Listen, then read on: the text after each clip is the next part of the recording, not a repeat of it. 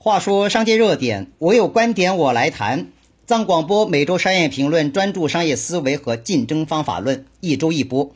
大家好，我是藏先生。现在又到了藏广播每周商业评论的时间，连续几期节目回归竞争方法论，谈了谈企业经营德智体。这个德是德性的德，这个智是智慧的智，这个体就是关于体能的体。本期内容来谈企业经营德智体最后的这个体字。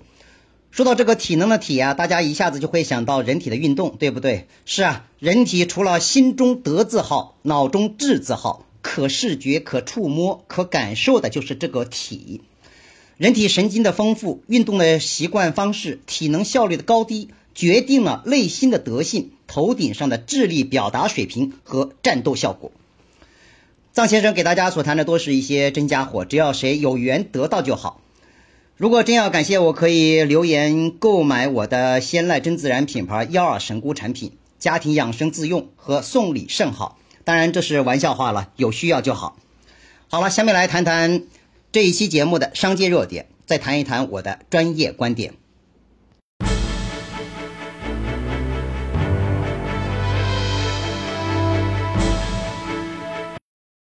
先谈一下两条商界热点信息。最近呢，一直传出摩拜单车和 OFO 单车合并经营的消息，后来呢，澄清好像是假消息，是愚人节的一个玩把戏。不过，真消息是，摩拜以三十七亿美元卖身美团，其中呢有十亿美元是债务。记住啊，是十亿美元，而且大多数是提前花了骑行使用者的单车押金。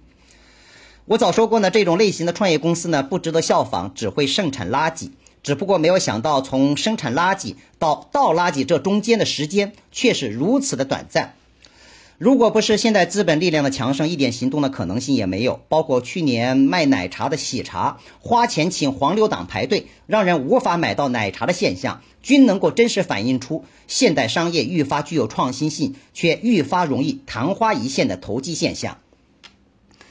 但是这种类型的现代企业有一个优点，那就是反应快速的行动效率是值得学习的，尤其是在旺销场景设计上，颇具移动互联网时代的操作打法。换成过去的专业术语，就是饥饿营销手段。不过呢，如果营销行动战术上无法匹配于顶层设计当中的战略意图，如果没有真实实现能力的顶层设计当中的战略意图，再好的营销行动战术也是虚无缥缈的。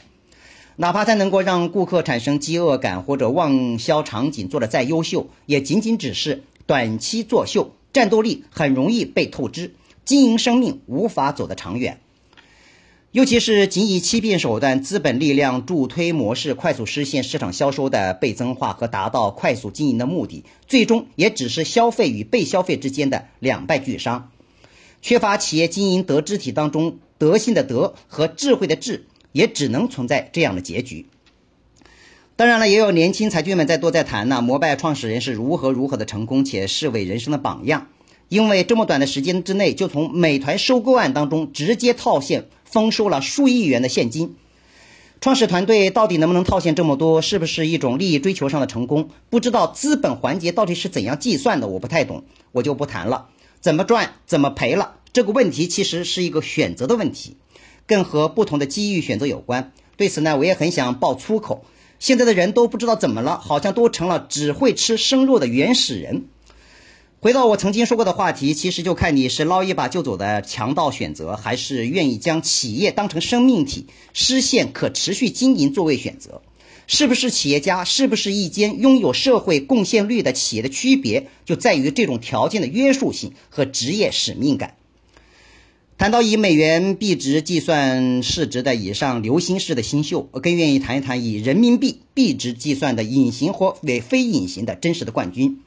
即便他们在新时代的转型升级战略当中时刻面临着各种挑战，这些冠军型企业或品牌虽然均会或多或少存在企业经营的原罪性，但哪怕是属于百亿冠军型，这个百亿当中的每一分钱的市场营收，均属于企业经营德智体综合力量的比拼所得。他们在不同的瞬息变化的时代进程当中，也历经着无数的残酷挑战。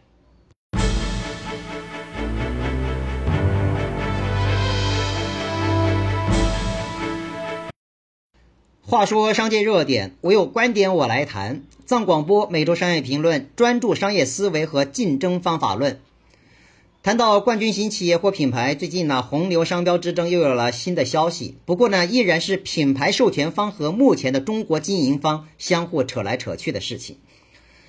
有一个不好的消息是，百亿冠军当中的植物蛋白饮料六个核桃，二零一七年的经营数据报表出来了。经营数据显示呢，二零一七年的经营业绩下滑。六个核桃呢，是我的专业研究成果——营销竞争战略实战理论的核心研究个案。关于这个呢，以后我们再谈。好消息呢是，雷军的小米迎来了八周年。谈到这三个冠军型企业或品牌，因为一间企业或优秀品牌，除了拥有历史经营的沉淀，更重要的是时刻在迎接新时代的挑战。这种挑战往往在于两个方面：一个就是关于企业经营顶层设计、战略与核心战术上的转型升级；另外一个就是参与市场竞争的营销动作上，必须选择推出诚新。拿小米来说一说，大家想一想，小米企业的小米手机在互联网世界引爆市场之后，雷军然后开始布局智能家居生态链，在这个过程当中也是历经了不少的教训。为什么这种智能家居生态链经过三年的痛定思痛之后又开始了有所成就？这都是值得我们去思考的。我个人认为啊，除了上面谈到的企业经营德智体中，企业经营顶层设计智慧的智起到决定性的作用。还有一个决定性的作用，就是企业经营德智体当中的这个体能的体字。这个体字呢，不管是脑力上的体力活，还是发达四肢的体力活，更重要的是参与市场竞争行动，在营销上的运作能力和变化能力。换言之呢，就是战术能力和战术的应变能力。大家再想一想，在电子商务如日中天的时候，我们大多数依赖于线下渠道模式的企业或品牌，为什么业绩急剧下滑？现在移动互联网又到了风生水起的时候，以往的电子商务经营成本和利润所得，为什么开始不对称式业务发展，需要背负极高的经营成本？上次谈到顾客消费就是一条狡猾的鳝鱼，现在不仅仅只是一个抓住它的洞洞口，反而拥有了更多。可以自由进出的洞口，不过呢，鳝鱼依然是那一条鳝鱼，这是息息相关的两种消费端口的在变化。一个呢就是交易价值输送过程的变化，二十消费交互场景的变化莫测。抛出这个时髦的说法呢，换成以往的理论常识来谈呢，就是渠道模式创新和终端创新。再进一步就是如何在营销行动步骤当中实现创造消费。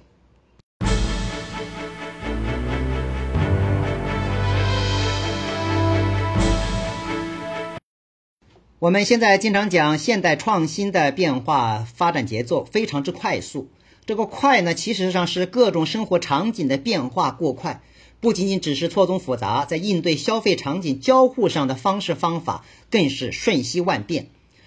拥有产品价值输出的过程是为了实现靠近消费交易的路径，那么场景的交互体验就是具体的交易现场。说的简单一点，就是关于消费交易在接触和交付两个基础端口应该如何打造。比方说吧，上面谈到的功能饮料红牛，红牛能够称霸一方且带动中国功能饮料的飞跃发展，最成功的阶段是将红牛产品输送到加油站这条路径，在加油站商超这个交互场景当中和专业司机们实现体验交易。再说上面谈到的植物蛋白饮料六个核桃，它的最成功阶段是将一箱箱的六个核桃产品运输到靠近学校的各个商品的流通终端，在学生们学习用脑的氛围当中实现场景的体验交易。所以啊，听张广播每周商业评论的朋友们，千万不要被现代创新出来的新名词咋呼住了。什么叫做体验？什么叫做场景？什么叫做交互？其实就是这么回事儿，也一直就是这么回事儿。咱们一直围绕企业经营德智体的体制来谈，如何在战术行动当中抓住狡猾的鳝鱼，通过什么样的运输路径去接触鳝鱼的洞口，且在这个洞口场景当中和鳝鱼实现交互交易，是决定了我们应该如何去开展不同的营销行动和实现一线部队的排兵布阵，如此才能够符合顶层设计所涵盖的战略需求，通过有序的诱饵信息打造。打造成符合时代消费需求的营销新势能，直至达成交易的目的，这才是有价值、有意义的。什么叫做新势能呢？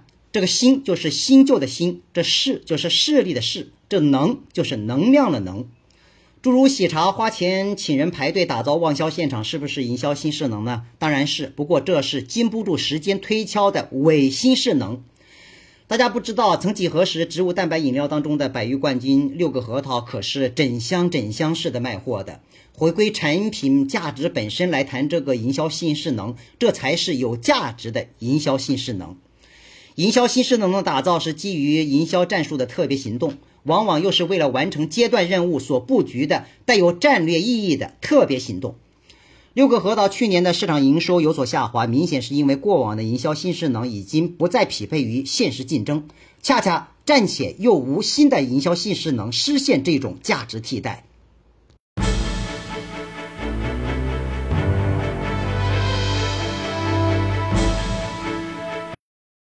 话说商界热点，我有观点我来谈。藏广播每周商业评论，专注商业思维和竞争方法论。连续四期回归竞争方法论，谈了谈企业经营德智体。这个德是德性的德，这个智是智慧的智，这个体是体能的体。谈企业经营德智体，目的是为了和我的企业家、创业家朋友们一起来认识一下企业经营之本和战略战术在企业经营上的价值区别和同与不同。在现在看似战术的胜利可以决定一切的时代。恰恰如果没有战略层面工作的顶层设计及利用战术带动战略协作，很容易昙花一现。从短期的竞争表面上来看，看似好像远远将对手战胜，或者将对手打得一点脾气也没有，但并不能够代表你就已经取得了绝对的战争胜利。举个例子啊，就像德国法西斯一样，希特勒的各种闪电战术赢得节节胜利。在二战当中，德国的元帅和将军们也个个都是近代战争史当中值得研究的一二三的军事人物。但法西斯力量最终还是被世界联合力量所剿灭。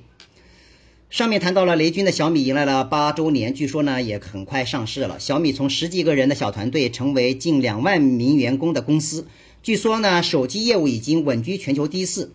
雷军在小米八周年发了一部内部的邮件，说了一句：“成就都是价值观的胜利。”他对这个价值观的理解就是继续坚持做感动人心、价格厚道的好产品，坚持创业心态，坚持和米粉交朋友。好了，这一期的藏广播每周商业评论暂且推送到这里，我是藏先生，我们下期节目再见。曾属于彼此的晚上，红红仍是你，赠我的心如流傻泪，期望可体恤兼见谅。明晨离别你，路也许